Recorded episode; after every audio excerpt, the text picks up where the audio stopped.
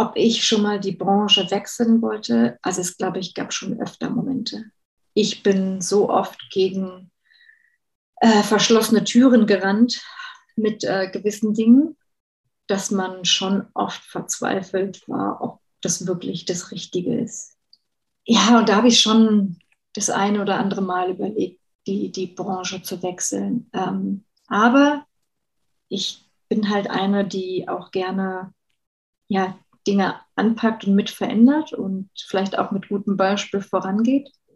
Und vor allen Dingen war mir immer so ein bisschen wichtig, oder besonders seitdem ich halt auch meine Tochter habe, irgendwie zu ja, inspirieren und andere irgendwie davon zu überzeugen, dass es doch klappt. Also ein bisschen mhm. äh, jetzt erst recht Mentalität.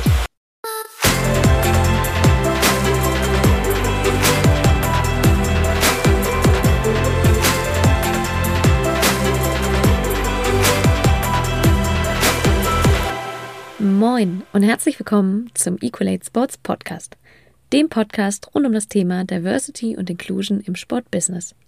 Ich bin Johanna Mühlbayer, Gründerin von Equalate Sports, der Marke, die dir dabei hilft, Diversität auch in deinem persönlichen und oder Unternehmenskontext zu verstehen, aktiv anzugehen und gewinnbringend für MitarbeiterInnen sowie dein Business einzusetzen. Auch wenn mir die Geschlechterdiversität ein absolutes Herzensthema ist, geht es bei Vielfalt um so viel mehr. Leadership, New Work, alternative Jobmodelle, Personalentwicklung und, und, und. Und genau das versuche ich mit meinen Gästinnen in diesem Podcast von verschiedensten Perspektiven zu beleuchten. Meine heutige und für das Jahr 2021 letzte Gästin in dem Equalate Sports Podcast ist Marisa Reich.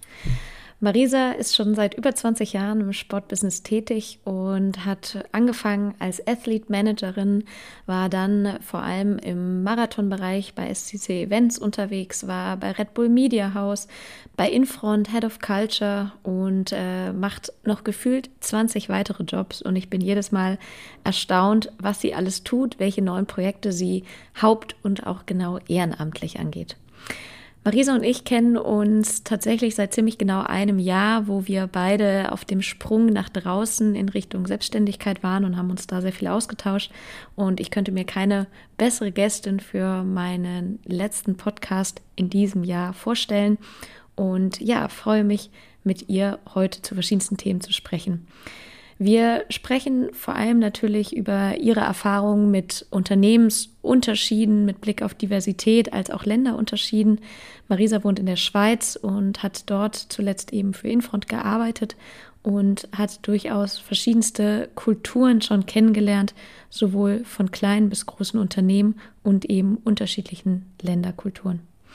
Auch sprechen wir darüber, wie es in Unternehmen mit Blick auf Arbeitsmodelle aussieht, welche Relevanz die Flexibilisierung von Arbeitszeiten hat und vor allem Marisa als alleinerziehende Mutter, wie sie ihre 20 Jobs plus Family unter einen Hut bekommt und aber eben auch genauso, welche Herausforderungen sie auch unter anderem mit zu kämpfen hatte. Auch ein ganz wichtiges Thema, und ich glaube, das ist etwas, was fast immer wieder in meinem Podcast auftritt, ist das, wie schaffen wir besonders erfolgreiche Teams und Organisationen aufzubauen. Was dort vor allem zur Sprache kommt, ist das Thema Vertrauen und eben auch dort bewusst Unterschiede in Teams zu haben, so wie wir es uns eigentlich optimal auch bei einem Sportteam wünschen. Marisa berichtet über ihre Erfahrungen, wo sie auch unter anderem Tiefpunkte in ihrer Karriere gehabt hat, wann sie überlegt hat, sogar tatsächlich mal die Branche zu wechseln und wie sie aber auch immer wieder die Energie zieht, um noch ein Stück weiter im Sport aktiv zu bleiben.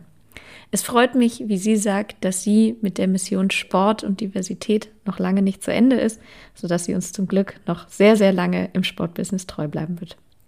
Zu guter Letzt reißen wir vor allem auch noch das viel diskutierte Thema Recruiting an. Warum gehen Frauen aus der Sportbranche raus? Welche Unterschiede existieren heute am Arbeitsmarkt, vielleicht auch mit Blick auf Generationen? Und was sollten Unternehmen ganz konkret tun, um besser von Diversität zu profitieren und vor allem diverse Teams zusammenzustellen.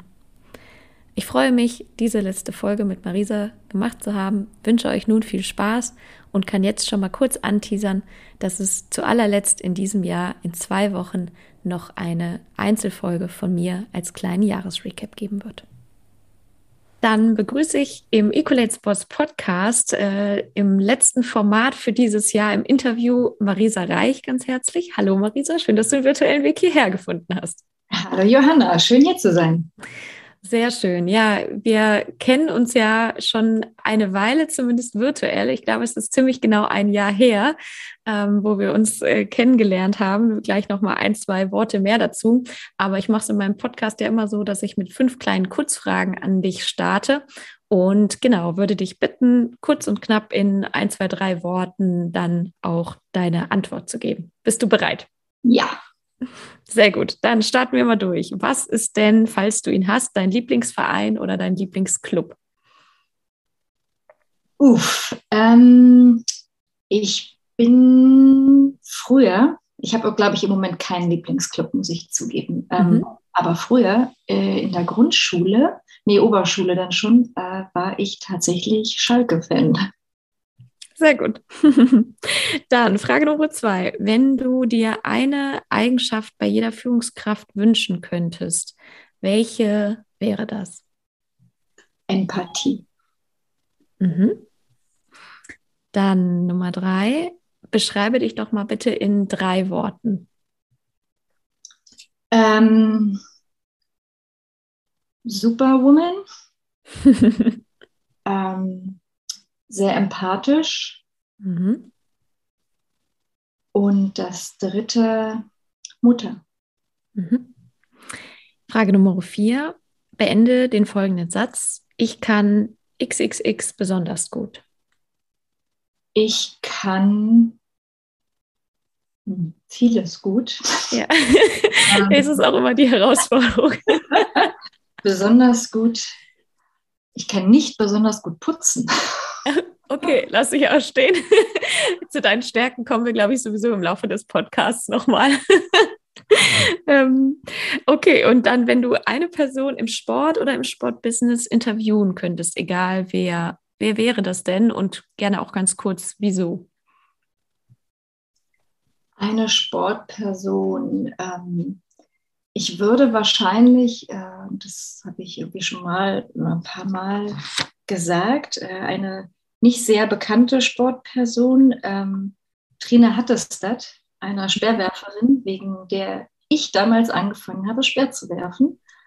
Ähm, und da hat mich eigentlich immer fasziniert, das ist ja noch eine Zeit gewesen, wo ähm, ja, Frauenwurf noch nicht ganz so präsent war. Mhm. Und ich das einfach spannend fand, wie so dazu gekommen ist und wie ähm, ja, sie sich so auch in diesem Bild der werfende Frau irgendwie zurechtgefunden hat. Sie hatte mhm. lange blonde Haare, ähm, eine Norwegerin und ja, das fand ich irgendwie immer faszinierend und wegen ihr habe ich ja auch angefangen, tatsächlich denn mich für den Sperrwurf zu entscheiden.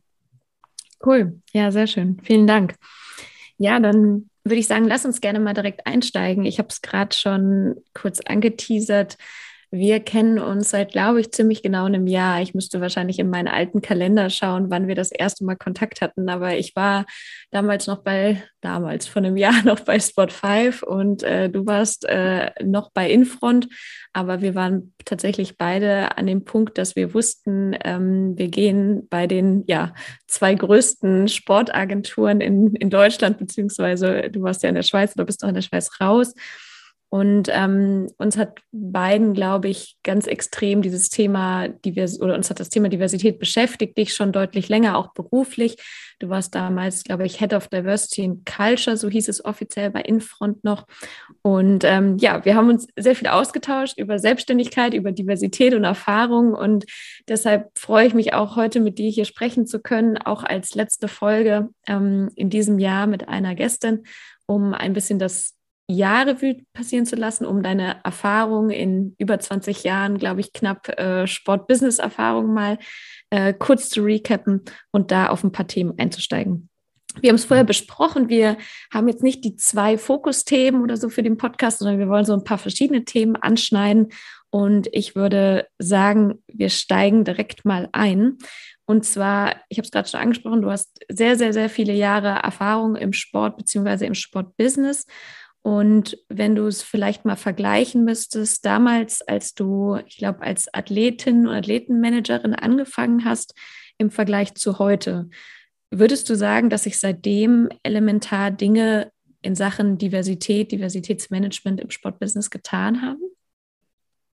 Also ich glaube, dass äh, im Vergleich zu damals sich was getan hat im Sinne von, wir reden mehr drüber, was ja mhm. immerhin schon mal etwas ist. Ähm, jetzt aus dem Athletmanagement, was tatsächlich mein erster Job war in der Leichtathletik, ähm, hat sich meines Wissens nach noch nicht sehr viel mehr verändert. Also wir waren damals schon ähm, Frauen. Es war jetzt nicht so, dass ich da die Einzige war. Wir, es war aber, also es hielt sich weit unter 10 Prozent der Anteil von Frauen, äh, die Managerin waren für Athleten. Ähm, und das sieht auch heute noch so aus, ohne dass ich jetzt wirklich äh, die Daten in der Leichtathletik habe. Aber so von dem, was ich sehe, äh, ist das ungefähr gleich geblieben. Und mhm. ich glaube, genau dort liegt halt so ein bisschen das Problem, dass wir lange Jahre ähm, Dinge vielleicht nicht so wahrgenommen haben, auch nicht darüber gesprochen haben. Das hat sich verändert. Jetzt redet man viel drüber und äh, wie wir alle wissen, drüber reden ist schön, äh, machen ist dann doch noch besser. das ist das, was mir aktuell einfach noch fehlt so diese Durchschlagkraft, da wirklich das auch, ähm, wie gesagt, nicht nur zu sagen, sondern auch zu wollen und in den Tat umzusetzen. Ja. Und wenn wir mal auch auf so ein bisschen auf die Unternehmenssicht blicken. Ich meine, du hast ja wirklich, also die Station, ich habe es im Teaser vorher auch schon kurz gesagt, aber du hast im Athleten, Athletenmanagement angefangen. Ähm, du warst äh, lange für, also auch nicht nur eben im beispielsweise Fußball, sondern eher in ganz verschiedenen Sportarten unterwegs, lange für äh, Marathon. Am Ende war es, glaube ich, SCC Events, wenn ich es richtig war. Die waren, glaube ich, vorher, hießen, glaube ich, noch anders. Äh, Korrigiere mich, wenn ich da falsch liege.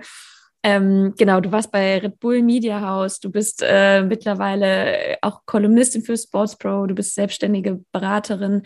Ähm, du hast verschiedene Strukturen kennengelernt. Hast du das Gefühl, dass gerade mit Blick auf Diversität, dass es gewisse Gemeinsamkeiten quer über diese Organisationen gibt oder vielleicht auch hast du konkrete Unterschiede nach Sportart oder Unternehmensgröße festgestellt in, in den Jahren?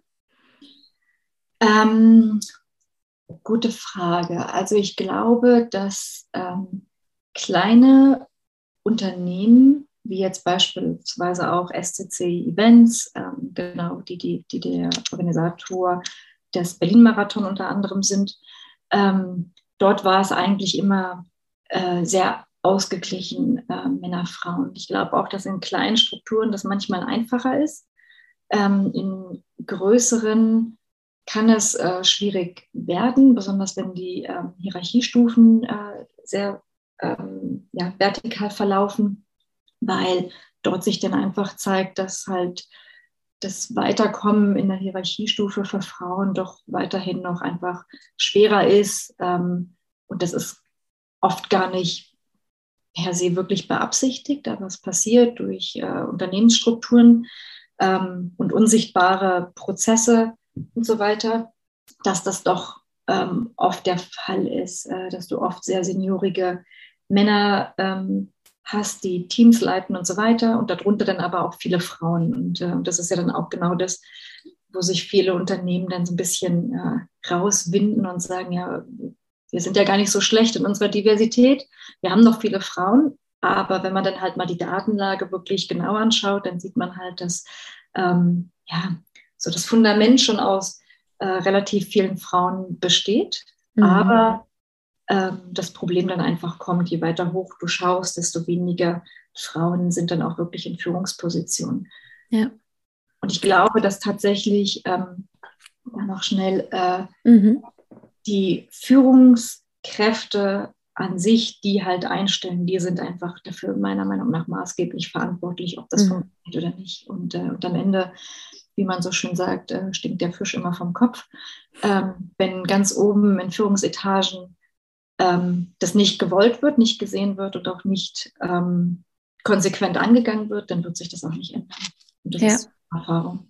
Ja, ja, kann ich auch, äh, auch immer empfehlen, sich zumindest mal, ich meine, leider gibt es oft nicht genügend Daten und Fakten, das ist ja auch das Problem, aber zumindest ähm, der DUSB-Gleichstellungsbericht, der, glaube ich, immer im September meines Wissens rauskommt, ähm, zeigt ja zumindest mal sowohl auf Haupt- und auch Ehrenamt mit Blick auf die verschiedenen Verbände, die es zumindest melden, wie die äh, Männer-Frauen-Strukturen sind. Und da finde ich es äh, quer über verschiedenste Verbände und Sportarten ganz spannend zu sehen, dass gerade mit Blick auf Führungspositionen ganz oft, ähm, bis auf auch tatsächlich ein paar äh, Bereiche, wie beispielsweise Touren meines Wissens, ähm, da ganz extrem auch gerade in Richtung oben und Führungspositionen, wie du es gerade beschrieben hast, die, die Kluft dann immer weiter auseinanderdriftet. Ja. Mhm. Und du bist jetzt, also genau, du sitzt, äh, wohnst äh, aktuell in der Schweiz, da ja auch zuletzt äh, dein, dein Arbeitgeber, also Infront in, in Zug. Ähm, du, klar, die Schweiz ist jetzt von Deutschland, würde ich jetzt mal sagen, nicht so weit, äh, vielleicht schon einerseits kulturell weit entfernt. Wahrscheinlich würden die Schweizer und Schweizerinnen mir jetzt überziehen, aber zumindest im Verhältnis vielleicht zu, zu auch anderen Ländern. Du schreibst unter anderem ja auch für Sports Pro regelmäßig eine Kolumne, die ich sehr stark finde. Mir fällt auch zum Beispiel da auf, dass deutlich mehr das Thema Frauen im Sport grundsätzlich dort angegangen wird. Hast du das Gefühl, dass es extreme Länderunterschiede gibt, ob jetzt Schweiz, Deutschland oder auch die Erfahrungen, die du ähm, mit, deiner, ähm, mit deiner Kolumne ähm, bei Sports Pro machst oder auch im Ehrenamt mit Skisport Switzerland, dass du dort länderspezifische Unterschiede auf die, ja, ich sag mal, auch die Entwicklung in Richtung Diversität und Diversitätsmanagement angeht, feststellen kannst? Ja, auf jeden Fall. Und ich glaube, das ist ähm, etwas, was wir generell auch immer wieder äh, uns ins Bewusstsein rufen müssen, dass halt nicht jedes Land gleich ist. Ähm, jedes Land hat ähm, ja gewisse eigene Strukturen und, äh, und geht anders mit gewissen Dingen um. Ähm, du genau sagst, ich lebe in der Schweiz, ich äh, lebe ja auch sehr gerne, muss ich sagen. Ähm, war aber doch zum Beispiel erstaunt, wie unterschiedlich doch das Land ist kulturell mhm. ähm, im Vergleich zu Deutschland. Ja, mhm. Nachbarland. Äh, meine Mutter selbst wohnt an der Schweizer Grenze, also mir war die Schweiz jetzt nichts äh, Unbekanntes vorher. Ähm, auch viel mit der Schweizer Leichtathletik im Endeffekt äh, zu tun gehabt äh, in meiner Zeit in der Leichtathletik.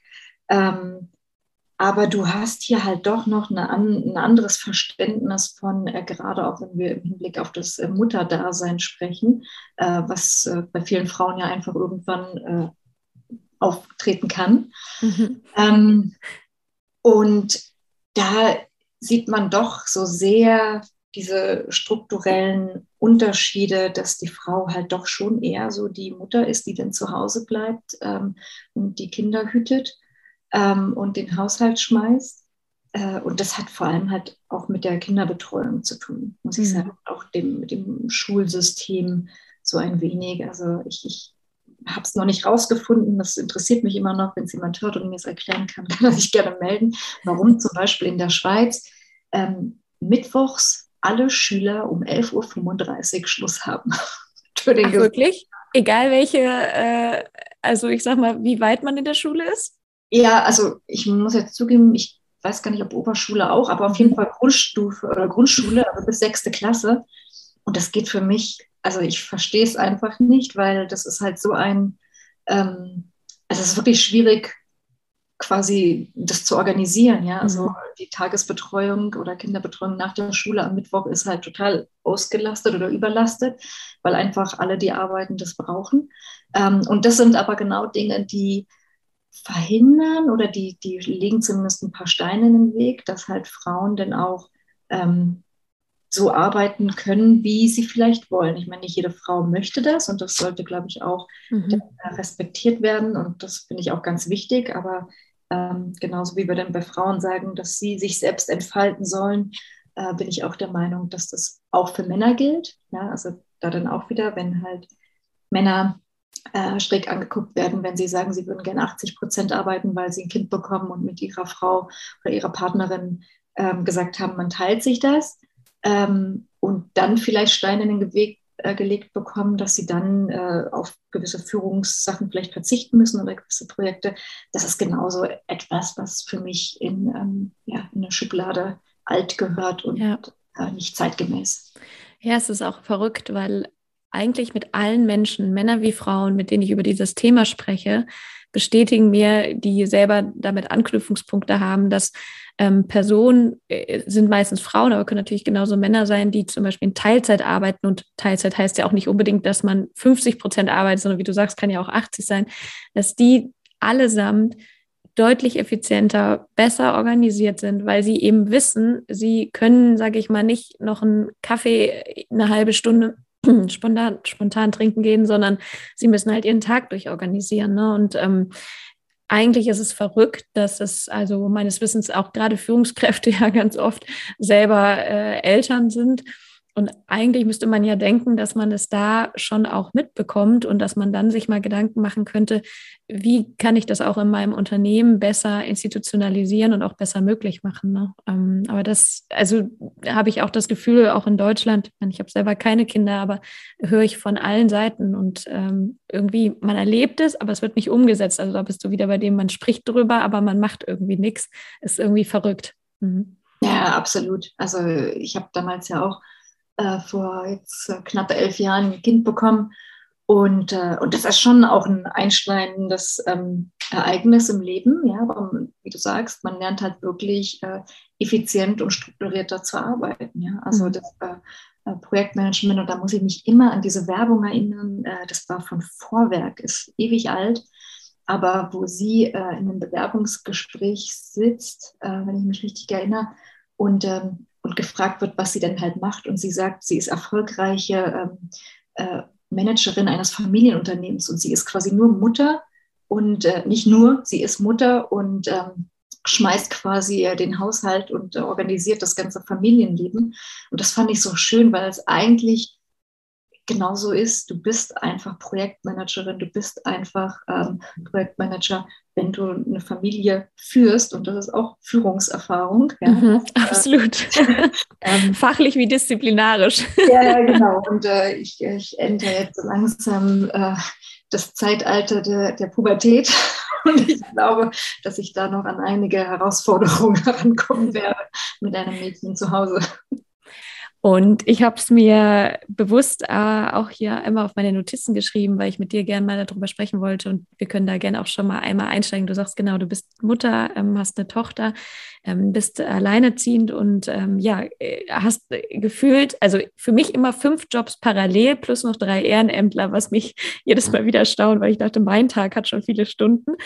Ähm, wie war das denn für dich? Und ähm, ich meine, so ein Kind äh, braucht ja je nach Alter auch unterschiedliche Aufmerksamkeit und äh, Zeitinvestition.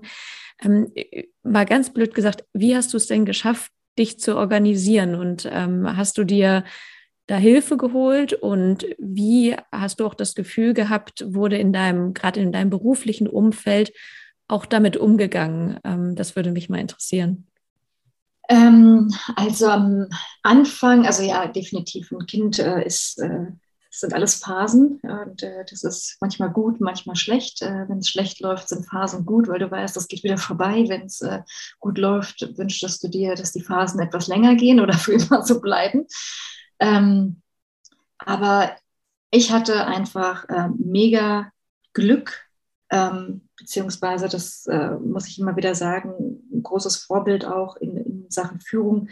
Äh, mein Arbeitgeber damals, SCC Events, äh, die wirklich sehr ähm, flexibel mit dem Thema umgegangen sind, wo ich wirklich ähm, große Freiheiten auch hatte, das zu organisieren.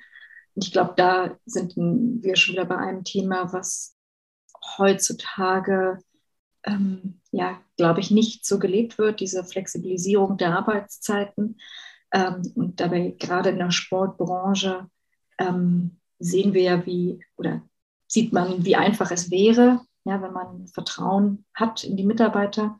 ähm, dass man auch flexibel arbeiten kann. Corona hat es auch gezeigt, äh, dass Homeoffice sicherlich nichts ist, was unmöglich ist, sondern etwas, was möglich ist, ähm, was auch eine Möglichkeit bietet, äh, auch attraktiv für Arbeitgeber sein kann.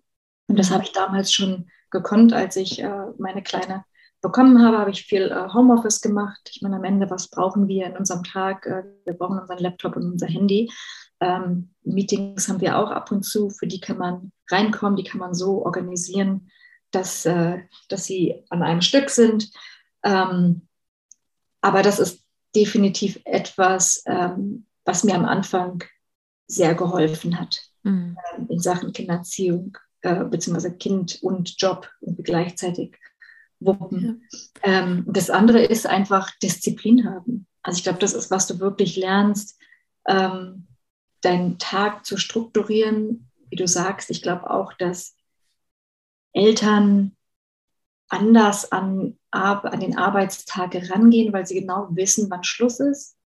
Äh, also ja, wenn du mhm. weißt, du, also als ich hergekommen bin in die Schweiz, da war Kinderbetreuung bis um halb sechs und ich habe von Anfang an überall mal gesagt, um fünf Uhr gehe ich, weil ich bin immer mit dem Bus gependelt äh, mein Bus geht irgendwie fünf nach und ist dann fünf nach halb hier. Ähm, und ich muss dann einfach, ich muss den bekommen, der, mhm. also weil sonst steht einfach eine kleine Sechsjährige damals äh, vor der Tür. Im Winter im Dunkeln hm, will man ja auch nicht. Also die läuft nee. schon, schon alleine nach Hause gelaufen von der äh, Tagesbetreuung. Aber da weißt du einfach, da muss dann halt ein Meeting fertig sein. Ähm, und gegebenenfalls wird halt zu Hause dann irgendwie nochmal gearbeitet. Ja. Und, ja. Äh, glaube, diese, dieses Verantwortungsbewusstsein ähm, erwarte ich in gewisser Weise auch von jedem. Ähm, ich erwarte nicht, dass jeder nachts arbeiten muss, sondern einfach, dass er seine Arbeit so strukturiert, dass man ähm, äh, sie schafft. Und äh, ja. Ja. Ja, ich finde das ganz interessant, vor allem, also es sind zwei Dinge, die aus meiner Sicht damit einher, einhergehen und das hast du gerade auch schon gesagt. Zum einen ist es eben Vertrauen gegenüber seinen Mitarbeitenden, Kolleginnen und Kollegen, ähm, dass man einfach sagt, per se, ich stelle jemanden an, ich vertraue dieser Person, dass sie schon weiß, wie sie ihren Tag eigenständig strukturiert und Klar, es gibt irgendwie Meetings, es gibt Dinge so, da ist man an irgendwie einen bestimmten Zeitslot gebunden. Aber abgesehen davon, und du sprachst ja gerade auch an, Corona hat es ja eigentlich im besten Falle gezeigt, sozusagen, dass es auch funktioniert, wenn die Menschen eben nicht physisch vor Ort sitzen und man ihnen die Freiheiten gibt. So. Und das wundert mich immer wieder, dass, dass einerseits wir sagen, wir wollen Teams aufbauen und ähm, wir wollen gut zusammenarbeiten. Und dann ist eine Grundessenz aus meiner Sicht eben auch Vertrauen mitzubringen. Und ähm, dann das Zweite, was für mich da eben auch reinspielt, ähm, ist, dass man sagt, naja, unterschiedliche Menschen brauchen vielleicht auch unterschiedliche Arten zu arbeiten. Und nur weil es für mich äh, männlicher Chef 40, zwei Kinder und ich verdiene gut und vielleicht entscheiden wir uns in der Beziehung, dass ich voll arbeite und meine Frau zu Hause bleibt. Das ist ja jedem selbst auch überlassen, das ist auch wichtig. Aber auch zu akzeptieren, dass andere ein anderes Arbeits- und Lebensmodell für sich ähm, nehmen. Hast du da das Gefühl, dass da ein Wandel, gerade mit Blick auf Sportorganisationen oder auch deine letzten gerne natürlich Arbeitgeber, stattfindet, dass das gesehen wird? Also A, Vertrauen und B, auch andere Optionen eröffnen? Also ich sehe es vor allem bei äh, den Jüngeren. Ich glaube, weil die sehr individuell geprägt sind, ähm, was mich immer wieder wundert, ist, dass wir arbeiten im Sportbusiness. Äh, Athleten, Teams sind quasi äh, unser täglich Brot.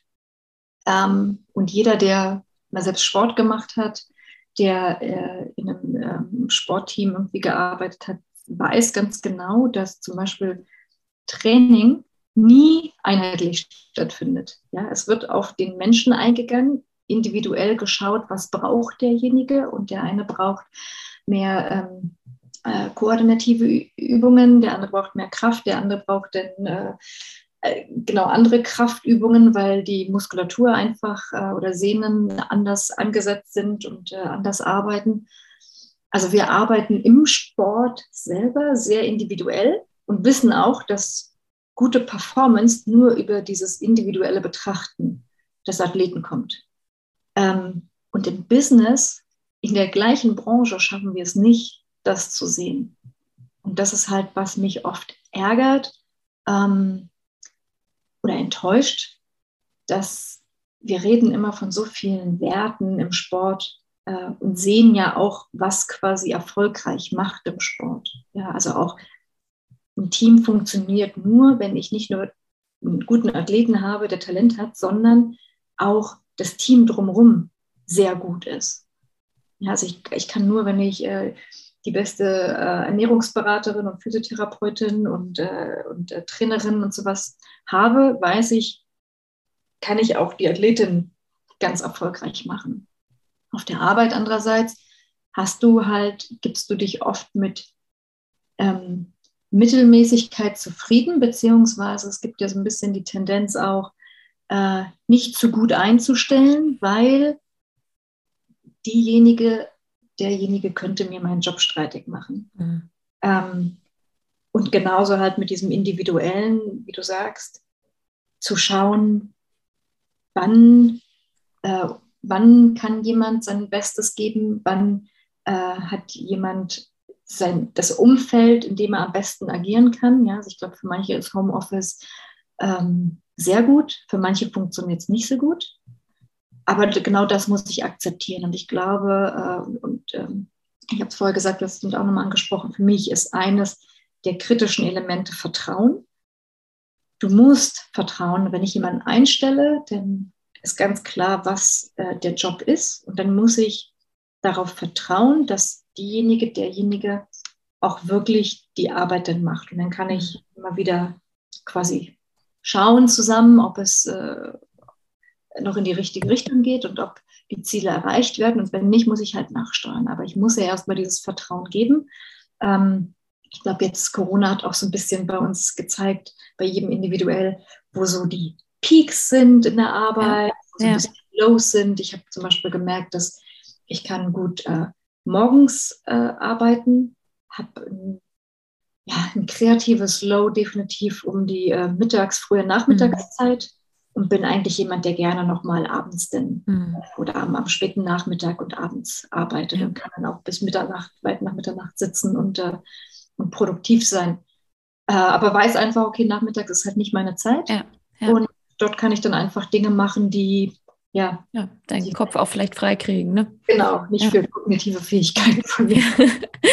ja, es ist, es ist immer wieder verrückt und ich meine, es ist an sich keine Überraschung, aber auch gut, dass du es nochmal aufzeigst, zu sagen, gerade dieses Kontrollbedürfnis oder auch diese, diese Art, Menschen um mich herum einzustellen, die potenziell nicht so gut sind wie ich. Also spielt halt ganz viel Egoismus und ähm, Macht oder Angst vor Machtverlust aus meiner Sicht auch mit rein.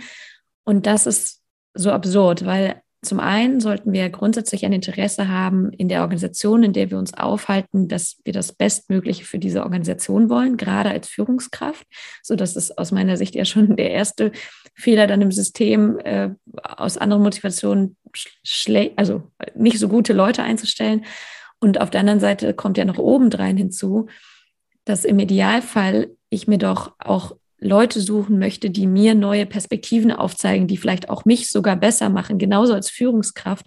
Und das bedeutet aber eben auch, wir müssen von diesem harten Hierarchiedenken wegkommen, äh, dass eine Person, die unter mir ist, deshalb schlechter ist, sondern eigentlich zu sagen, wie stelle ich Leute unter mir ein, die, Stichwort Diversität, im Idealfall die gleichen Werte teilen, aber eben ansonsten unterschiedlich sind, damit sie mein Team bereichern und vielleicht auch mir neue Ideen liefern können. Und ja, äh, das wundert mich jedes Mal wieder aufs Neue, dass, dass das ganz oft aus eher, glaube ich, eigenen Gründen nicht gewollt wird. Ne?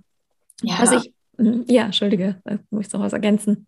Nee, absolut. Also ich glaube, da ist wieder das Stich, ähm, Stichwort äh, Angst so ein bisschen. Mhm. Also Angst, dass jemand besser sein könnte, aber da sieht man halt auch, dass die Strukturen nicht stimmen. Ja? Also ähm, es ist ganz klar, also auch zum Beispiel die Rolle des CEOs hat sich ja heute grundlegend verändert zu früher, weil die Themen sind viel komplexer geworden. Ich erwarte nicht, dass ein CEO in jedem Thema alles weiß. Ja. Erwarte ich gar nicht, möchte ich auch gar nicht, weil für mich ist eine CEO-Rolle eine visionäre ähm, Rolle, die Strukturen schaffen soll und die vor allen Dingen ähm, führen soll. Ja, ähm, und darunter habe ich dann Leute, die einmal strategisch ähm, die Organisation voranbringen und dann äh, darunter operativ. Und ich glaube, wenn das halt nicht so gesehen wird, sondern der CEO denkt, beziehungsweise ähm, auch im Board die Leute denken, sie müssten auch alles machen und alles können, was, äh, was darunter ist, dann wird es nicht funktionieren. Ja? Ja. Also die Führungskraft sollte empowern, sie sollte das Beste aus jemandem herausholen und, und man sollte auch den, das Rückgrat haben, zu sagen, wenn man Dinge nicht kann, weil dafür hole ich mehr Leute. Ich meine, dafür hole ich mehr Experten und äh, es wäre schlimm, wenn ich alles, also ich, am Ende wissen wir, wir können nicht alles wissen, weil einfach, wie gesagt, die Aufgabengebiete und die Themen ähm, so komplex heutzutage geworden sind, dass du diese Spezialisten brauchst.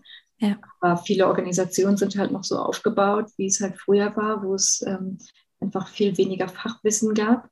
Ähm, und da war es noch okay. Also ich meine, wenn man, ich habe ähm, BWL studiert, da kriegst du ja auch viel mit und natürlich erwartet man von jemandem, dass so dieses grundlegende BWL-Wissen irgendwie da ist, aber zur Wirtschaft gehört ja heute viel mehr als nur das, was man in der Uni in BWL beispielsweise lernt. Ja. Absolut. Und würdest du sagen, also du hast ja wirklich verschiedenste Stationen in den letzten Jahren ähm, beruflich durchlaufen. Alle waren allesamt im Sport meines Wissens oder zumindest ich habe noch mal genau überlegt, ob mir was einfällt, wo es außerhalb des Sports war, aber ich glaube, ich habe nichts gefunden.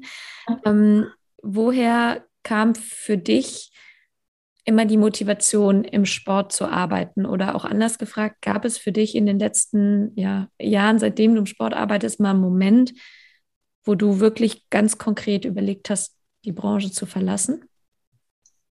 Ähm, also reingekommen in die Branche bin ich tatsächlich, wie glaube ich, viele, dadurch, dass man halt selber Sport gemacht hat und mich das einfach immer fasziniert hat, äh, die Sportbranche. So kam ich dazu, dann auch mit dem Athletenmanagement, wo ich äh, etwas reingerutscht bin ähm, und ja auch erst dann später äh, studiert habe, das quasi ein bisschen nach hinten hinausgezögert habe. Ähm, ja, für mich war klar, dass ich das mache. In meinem Umfeld war das jetzt nicht so das, wo jeder gesagt hat, ja geil, sondern eher so, da kann man arbeiten, da kann man Geld verdienen. also gerade in der Familie, das äh, war jetzt nicht so, wurde jetzt nicht so mega wohlwollend und wie aufgenommen.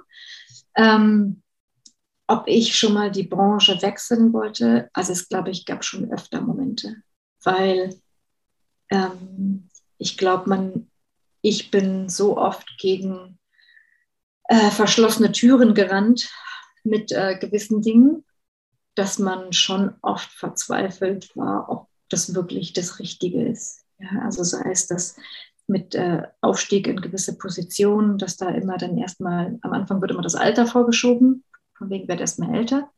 Dann ist der andere in deinem Alter halt männliche Kollegen, die gehen dann halt die Leiter nach oben und du stehst dann halt und denkst so, okay, also Alter kann es ja irgendwie nicht sein.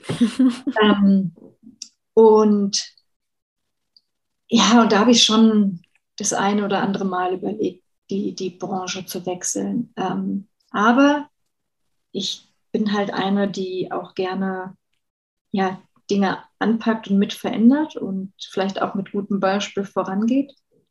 Ähm, und vor allen Dingen war mir immer so ein bisschen wichtig, oder besonders seitdem ich halt auch meine Tochter habe, irgendwie zu ja, inspirieren und andere irgendwie davon zu überzeugen, dass es doch klappt. Also so ein bisschen mhm. äh, jetzt erst recht Mentalität. Ja. Und wo würdest du sagen, gerade in solchen Tiefpunkten, die wahrscheinlich ja auch jeder Mensch hat, aber die, die du jetzt auch gerade ansprachst, woher ziehst du deine Energie, dann zu sagen, dieses zum Beispiel jetzt erst recht oder ähm, was motiviert dich dann doch in der Branche zu bleiben, weil ich immer denke, genau, es gibt diese zwei, drei Wege, entweder man resigniert, bleibt zwar drin, aber arbeitet nicht mehr motiviert oder man brennt aus, äh, weil es einfach irgendwie zu viel ist, zu frustrierend ist, zu belastend ist. Oder aber, ich glaube, das ist auch ein Teilgrund, warum zum Teil so wenig Frauen im Sport arbeiten, die sagen halt, warum muss ich mir die erschwerten Bedingungen eigentlich antun, wenn ich doch in einer anderen Branche mehr vielleicht wertgeschätzt werde, einen gleichwertigen, gleichberechtigten Aufstieg schaffen kann und äh, vielleicht sogar auch deutlich mehr Geld finden kann. Was, was hat dich äh, motiviert in solchen Momenten? Gab es da konkrete Dinge? Ähm, konkret vielleicht nicht, aber für mich, was mich motiviert und je länger ich drin bin, sind tatsächlich die Menschen in dem Business, in der Umgebung. Also ich bin schon ein, äh, ein People-Mensch, ja, äh, der, der unheimlich viel Energie aus, ähm, aus, aus Menschen zieht, die äh, gerne unter Menschen ist, die gerne ähm, zuhört und, äh, und lernt.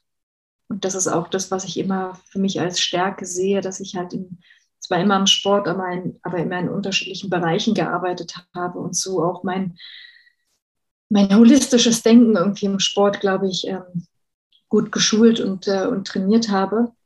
Und das ist tatsächlich das, was mich dann doch immer motiviert, doch drin zu bleiben, weil ich irgendwie noch nicht fertig bin. Ja, also mhm. ich, ich sehe das immer so ein bisschen als äh, Puzzle.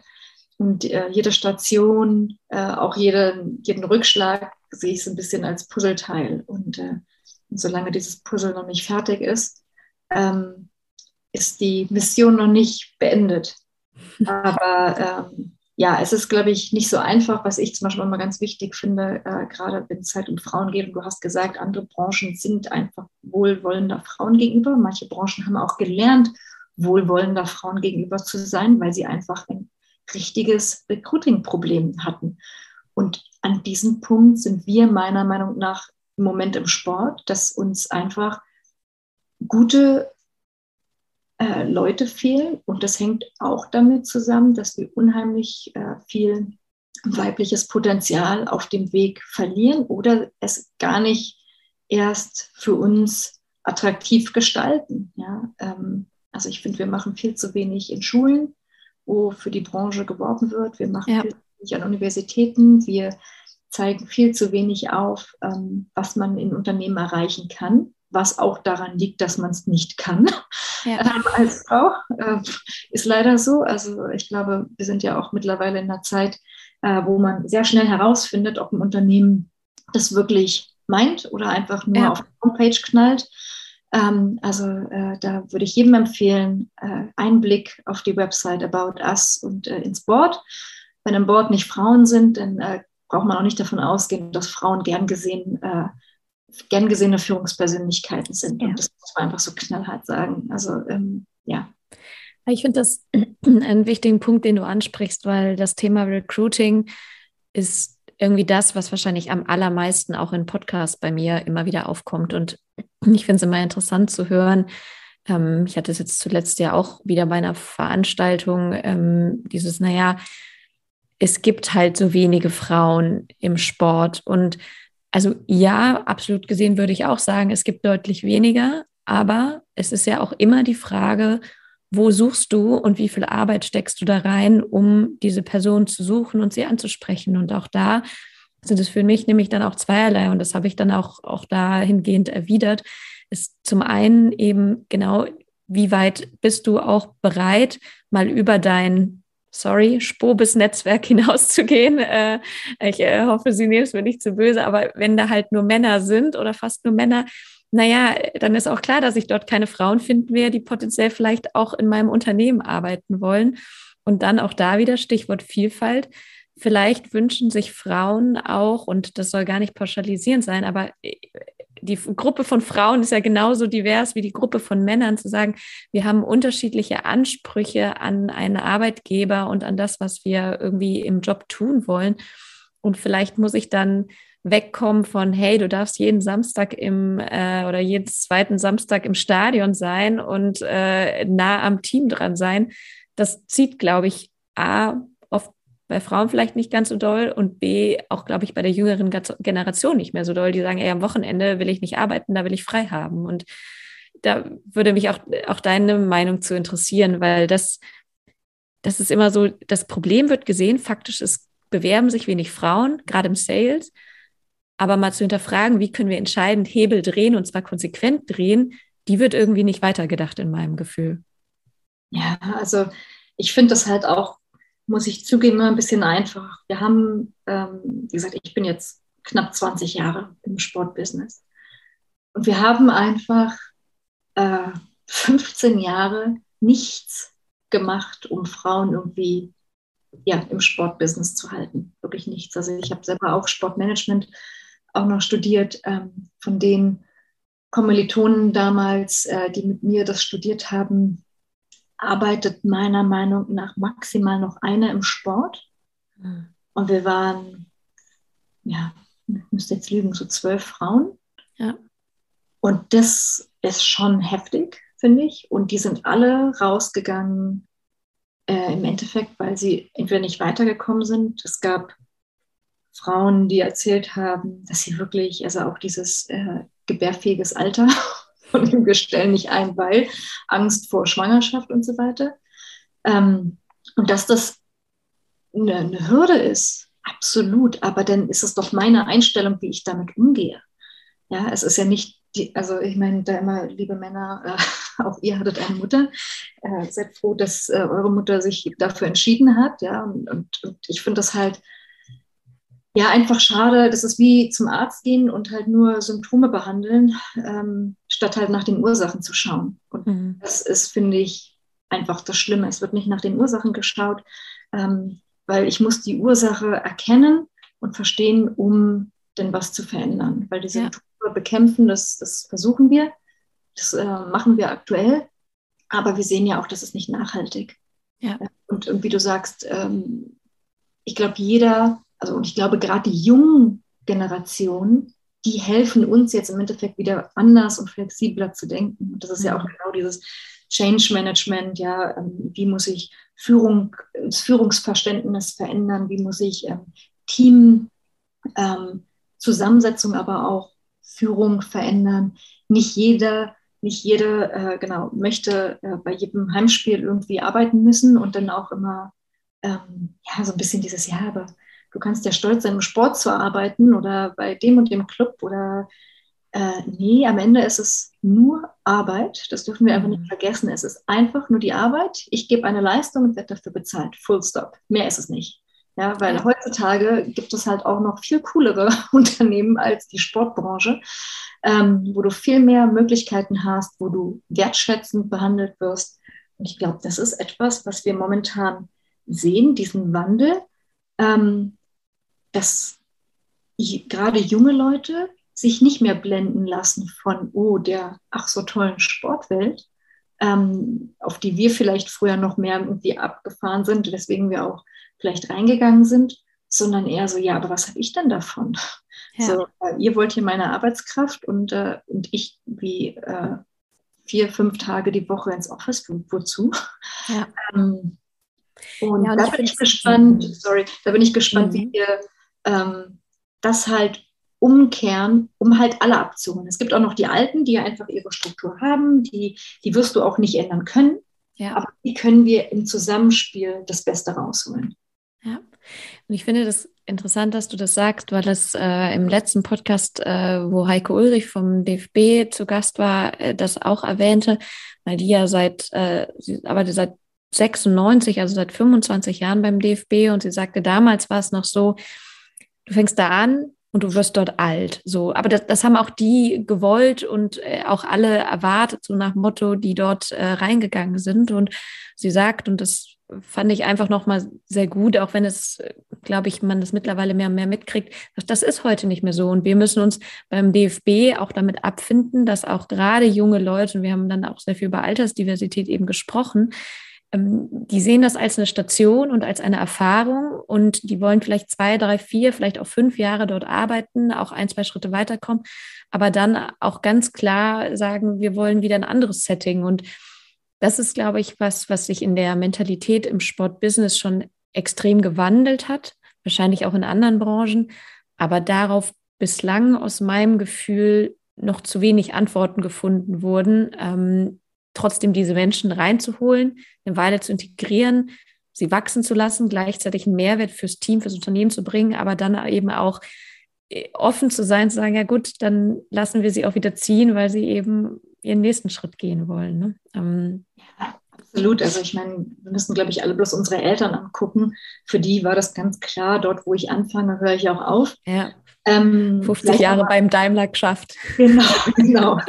vielleicht noch einen, äh, einen Schritt weg mal zur Seite mhm. oder sowas, aber das war es dann auch. Ja. Und ich glaube, das größte Problem ist einfach in, dieser, in diesem schnellen Team-Setting, ähm, dass viel zu wenig auf, auf Teamzusammensetzung geschaut wird. Mhm. Ein Team kann, und ich meine, da sind wir wieder beim Sport, wir wissen es, kommt ein Spieler, eine Spielerin, die nicht ins Team passt, ins Team, kannst du es vergessen. Ja, dann hast du einen Querulanten drin oder was auch immer oder zwei zu starke Führungspersönlichkeiten. Ähm, und deswegen ist das ja, ich meine, nicht umsonst äh, ist so ein Teammanager, glaube ich, im Sport eine sehr, sehr komplizierte Aufgabe, weil äh, du einfach mit Menschen zu tun hast. Wo Menschen zusammentreffen, gibt es immer Konflikt, immer. Ja, weil ähm, es, es müssen einfach Dinge genau klar sein. Deswegen brauchst du starke Führungspersönlichkeiten äh, als zum Beispiel Sportmanager, die wirklich auch äh, durchgreifen, die auch ganz klare Ansagen machen können und die aber auch dieses Feingefühl haben. Und wir schaffen es nicht, im Endeffekt Teammanager in Unternehmen zu haben. Also weil die HR-Abteilungen, die wir haben, machen keine Teamzusammensetzung. Sie stellen ein, äh, sie, sie ähm, adaptieren vielleicht noch ähm, äh, Jobprofile, aber in den wenigsten Fällen passiert genau das, dass wir schauen, welche Charaktere haben wir im Team, was brauchen wir von dem neuen Teammitglied und wie sehen die potenziellen Kandidaten aus in dem Zusammenhang. Ja. Da, ja. Und gerade bei der Fluktuation, wenn es halt so schnell geht. Total. So wichtig, Onboardings. Ja, also wenn ich jetzt schon wieder höre, dass äh, Onboarding-Budgets ähm, gestrichen werden, weil äh, man muss ja irgendwo einsparen. Ähm, und wie gesagt, ich bin ja jetzt auch äh, so selbstständig in, in Sachen Change Management, auch Onboardings, wie kriege ich halt schnell ein Team zusammen ähm, tätig. Da, da graut es mich vorher, weil ich genau weiß, dass in den meisten Fällen nicht die richtige Person gefunden wird, weil auf zu viele Hard Skills geschaut wird, ähm, weil das ist erstmal das, ja, was wichtig erscheint, dabei sind alle Hard Skills oder die meisten Hard Skills kannst du in 0, nichts lernen. Ja, du brauchst eine gewisse Basis, aber gerade die Soft Skills und da kommt wieder das Potenzial von Frauen, weil Frauen einfach oft die besseren Soft Skills haben, gerade auch in der Teamzusammensetzung. Ähm, ja, da Voll. im Endeffekt die, die wir bräuchten, die lassen wir raus. Ähm, und da müssen wir meiner Meinung nach einfach extrem dran arbeiten. Ja, ja es ist aus, also ich würde die Erfahrung zu 100 Prozent teilen und das ist auch gar kein direkter Vorwurf an die Personalerinnen und Personaler, sondern auch da wieder an die Personen, die dafür zuständig sind, zu entscheiden, wie viele Personen und wie viel Budget machen wir für solche Abteilungen frei. Und ich hatte witzigerweise gerade an dem Wochenende genau dieses Thema, dass diese Abteilungen, in denen oder mit denen ich zumindest Berührungspunkte hatte, Personalbereich ist nahezu reiner Admin-Bereich. Das heißt, wie du richtig sagst, ne, Paychecks, Verträge werden gestaltet, Stellenausschreibungen werden nach außen gegeben oder erstellt und so weiter. Aber das, was eigentlich HR, nämlich Human Resources sein sollte, ähm, Leute auch zu, zu entwickeln, weiterzuentwickeln, zu überlegen, was können wir unseren auch bestehenden MitarbeiterInnen halt bieten, um zu wachsen, um damit die MitarbeiterInnen zu erhöhen und Zufriedenheit zu erhöhen. Das, das wird irgendwie nicht betrachtet. Und das sehe ich auch als einen der kernelementaren Fehler im Moment, die in Unternehmen gemacht werden, an dieser Ressource zu sparen, weil das ist das, was dir langfristig aus meiner Sicht Employer Branding bringt, was dir die Möglichkeit bringt, auch diverse Profile zu recruiten und auch zu überlegen, wie schaffen wir es denn, sowas wie Retention Rates runterzubringen. Ne? Und Absolut, wobei ich äh, denke, Retention Rate ist das Falsche, weil wenn wir halt davon äh, reden, dass sich immer schneller Leute auch entscheiden, äh, Erfahrung zu sammeln und das ja, ja auch in den Unternehmen unheimlich viel Wert zeigen kann. Das Problem ist, dass Strukturen Stimmt. einfach Strukturen und Prozesse nicht gegeben sind ähm, schnell und gut Teams zusammenzusetzen. Ja, also wenn jemand geht und entscheidet zu gehen, ich meine, hier in der Schweiz ähm, ist zwischen einem Monat und drei Monaten die Kündigungsfrist. Also es kann sehr Ach, krass, okay. Mhm. Ähm, das heißt, du musst ja unheimlich schnell äh, erstens Leute finden, die potenziell in Frage kommen können. Ähm, so, also da finde ich zum Beispiel auch sowas wie ähm, Talentpools oder sowas, ja, aber auch intern, wie schaue ich intern, also was für Strukturen und Prozesse setze ich auf, dass ich intern weiß, was für Potenziale ich in der Firma habe, die gegebenenfalls ja auch Bock haben, sich zu verändern. Und nicht jeder will sich immer von der Firma her verändern, aber vielleicht vom Profil her, vom Jobprofil. Ähm, ich glaube, da wird viel zu wenig gemacht. Ähm, und dann tatsächlich diese Zusammensetzung ähm, an Teams. Und ich sehe das genauso, ähm, wenn ich jetzt sage, genau, HR macht nicht ihre äh, Aufgaben, wie sie machen sollte, ist es definitiv kein Angriff gegen die HR-Arbeitenden, sondern gegen die Strukturen im HR. Ja, und äh, es wird Budgets werden gespart das hat einfach Corona gezeigt, wo wurden Budgets gespart. Budgets wurden genau dort gespart, wo sie nicht gespart werden sollten. Ja, und das sind HR-Abteilungen, das sind die Themen Unternehmenskultur, ähm, Change Management etc. Ja, und selbst Abläufe im Unternehmen, also ähm, die kleinen äh, ähm, Engel jedes Offices, ja, die du einfach brauchst, weil die einfach wissen, wo Dinge liegen und wie Abläufe funktionieren und so weiter. Ja, ja. Selbst sowas wie Rezeption oder sowas, die einfach so viel Admin-Arbeit machen, die ja. unheimlich wichtig ist. Ja. Ähm, und, und auch das Bild von HR ist einfach ähm, in vielen Unternehmen genau etwas, wie du sagst, ja, Payroll, das, das, das. Aber die eigentliche Funktion, die sehen sie nicht. Und mhm. genau die ist so wichtig, gerade wenn dieser, ja, dieser Umlauf von, von Personal einfach so schnell vonstatten geht. Und es wird weiterhin so sein. Die Leute wollen sich verändern, gerade in Europa, gerade hier im deutschsprachigen Raum. Also ich meine, du hast ja Möglichkeiten. Ich meine, ich bin auch von Berlin in die Schweiz gegangen. Ähm, ich könnte jederzeit, äh, war zwischendurch ja auch bei Red Bull in, in Salzburg. Also ich kann jederzeit zwischen den Ländern hin und her wechseln. Mhm. Ja? Und wir wissen, dass jeder Mensch passiv auf Jobsuche ist. Heutzutage. Ja. Man ja. guckt immer, was möglich ist, wo ist der nächste Schritt. Und deswegen muss ich als Arbeitgeber halt, das ist keine Einbahnstraße, ein Arbeitsverhältnis, als Arbeitgeber auch zusehen, wo kann ich meinen Mitarbeitern Mehrwert geben, wo kann ich ihnen aufzeigen, ähm, was, was sie machen können. Dafür muss ich aber erstmal wissen, wer ist eigentlich mein Arbeitnehmer? Ja, total. Also würde ich zu 100 Prozent unterschreiben. Ähm, mit Blick auf die Zeit müssen wir leider auch schon irgendwie Richtung Ende kommen. Aber was ich also neben meinen zwei Standardabschlussfragen äh, trotzdem dich noch ganz zuletzt fragen wollen würde, du sagst, deine Mission ist noch nicht beendet und ähm, was hast du konkrete Pläne, wo du sagst, äh, das hast du noch vor die nächsten Monate, Jahre oder du hast noch ein Ziel, was du ganz konkret im Sport oder im Sportbusiness noch erreichen möchtest? Ähm, also ich bin jetzt nicht so der Stratege, der jetzt wirklich ganz äh, vor, äh, seine, seine Karriere irgendwie vorformuliert. Ähm, was hier in der Schweiz für mich, also erstmal würde ich halt gerne schon auch in der Schweiz bleiben. Ähm, äh, es macht mir Spaß hier und ich sehe vor allem auch, dass wie viel hier einfach noch zu tun ist. Mhm. Ähm, es ist sehr divers auch von den, von den Angeboten. Du hast viele internationale Verbände hier, aber auch die nationalen Verbände, ähm, die äh, ja, wo viel geht oder möglich ist. Äh, hier in der Schweiz haben wir ja ähm, ab 2024 die äh, Quote von 40 Prozent in Führungspositionen in Schweizer Sportverbänden. Ähm, und das ist sicherlich etwas, was ich weiterhin auch noch äh, in welcher Funktion auch immer begleiten möchte, weil ich es glaube, oder ich glaube, es ist ganz wichtig. Ich glaube, in Deutschland sehen wir auch, dass nur die Quote hilft, um überhaupt einen Ausgleich erstmal zu schaffen. Ähm, und ich sage immer auch mit äh, Skisports, ähm, ich mache das super gerne. Am Ende ist der größte Erfolg, wenn man es nicht mehr braucht.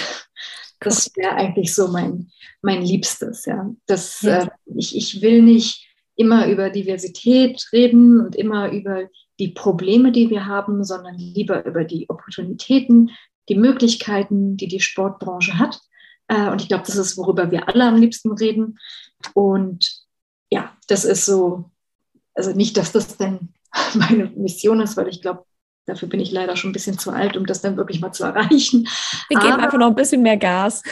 Hoffnung stirbt ja zuletzt, genau. Und äh, du sagst, es ist, also ich finde es immer total schön, auch vor allem so viele Männer zu sehen, die es auch sehen, die auch mittlerweile verstehen, was wir meinen, wenn wir davon reden.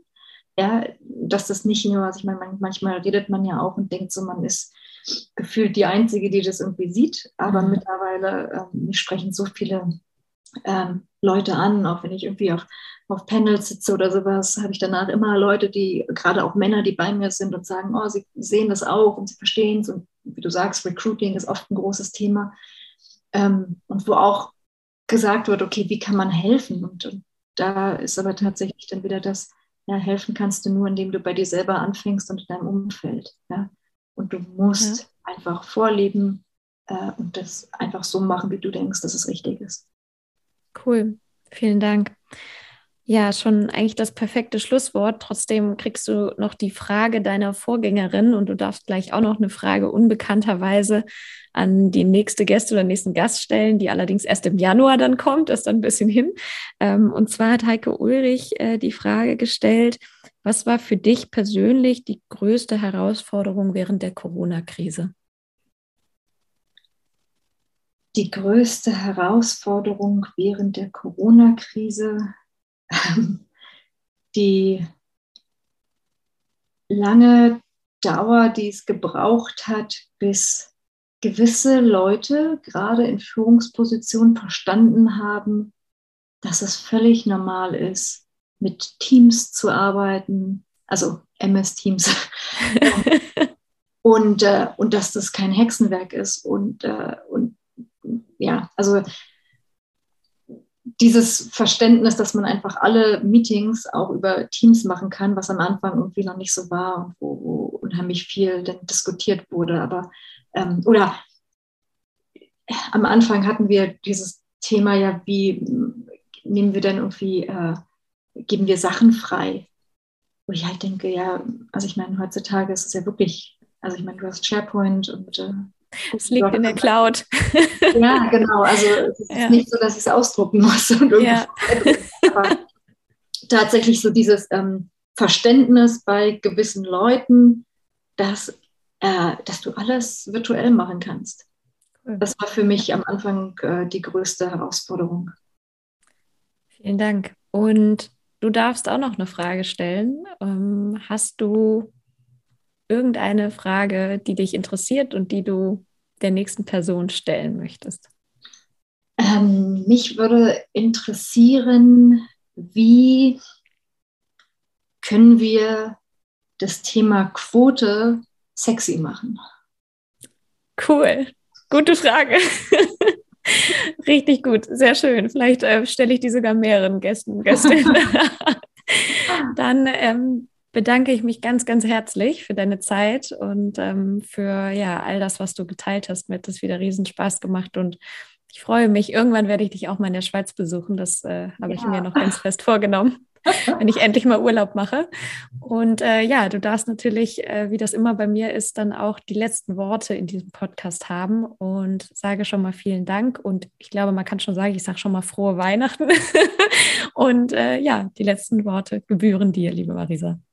Ja, vielen Dank, äh, liebe Johanna. Äh, ich finde es total toll, was du ähm, geschaffen hast und den Mut, äh, den du auch gehabt hast, weil ich glaube, das ist es. Wir müssen gerade als Frauen ähm, noch mehr Mut haben, Mut beweisen, Mut zeigen, ähm, weil am Ende können wir alles und das ist, was ich immer hoffe, dass ich vielleicht auch im, im Kleinen irgendwie anderen jungen, jüngeren Frauen zeigen kann, den Mut zu haben, Dinge zu machen und sich von äh, Rückschlägen und Setbacks, die wir alle haben werden, äh, die völlig normal sind, nicht ähm, unterkriegen lassen, sondern einfach weitermachen, an uns selbst glauben und, äh, und alles andere wird dann schon kommen. Und da ja, hoffe ich, dass ihr das alle habt und dass ihr ein Umfeld habt äh, mit auch Männern, die euch da helfen, und begleiten. Und äh, am Ende freue ich mich, wenn wir auf den nächsten Sprobis und den anderen Veranstaltungen ganz viele Frauen sehen werden und die Gemeinschaft immer größer wird. Das war eine weitere Folge des Equalate Sports Podcast. Falls dir diese Folge gefallen hat, würde ich mich freuen, wenn du den Podcast bei Spotify abonnierst oder mir bei Apple sogar noch viel besser eine Bewertung dalassen würdest oder ihn auch dort abonnierst. Hast du sonst noch Ideen für spannende Gästinnen und Gäste, die in meinem Podcast definitiv nicht fehlen sollten? Dann schreibe mir gerne eine E-Mail an johanna at equalate-sports.com oder kontaktiere mich gerne über Social Media. Hast du außerdem Interesse an Kooperation, an Zusammenarbeit oder Ideen für weitere Projekte, dann scheue dich bitte nicht, gerne mit mir in Kontakt zu treten.